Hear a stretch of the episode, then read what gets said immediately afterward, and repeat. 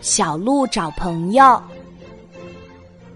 小鹿已经长大了，它需要离开妈妈，独立生活。离开妈妈的第一天，小鹿感觉到很孤独。他想寻找一个朋友，因为他实在是太孤独了。他四处寻找着，他看到了小狐狸，上前问道：“小狐狸，你可以和我做朋友吗？”小狐狸看看小鹿，不耐烦地说：“走开，走开，别打扰我。”小鹿失望的离开了。他在河边看到小鱼。礼貌地说：“小鱼，你好，你愿意和我做朋友吗？”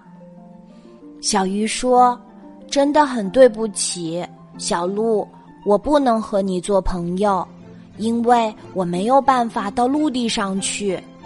如果我离开水，会渴死的。”小鹿伤心难过的离开河边，在森林的不远处。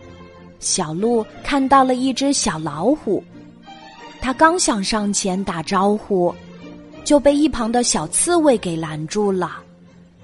小刺猬说：“小鹿，不要过去。”小鹿奇怪的问：“为什么？”小刺猬说：“它会吃掉你的。”小鹿听了小刺猬的话，和它一起悄悄的跑开了。小鹿非常感谢小刺猬救了它一命。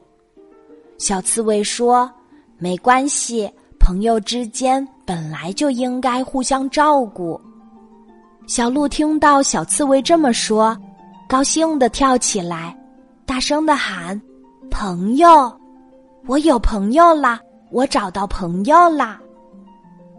咕噜噜，咕噜噜，小鹿的肚子响了起来。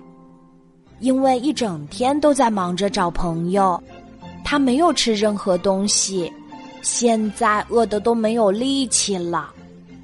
小刺猬笑了笑，把自己刚刚采的果子从背上取下来，递给小鹿。小鹿，给，快吃吧。小鹿大口大口的吃了起来，边吃边说。这果子可真甜呀！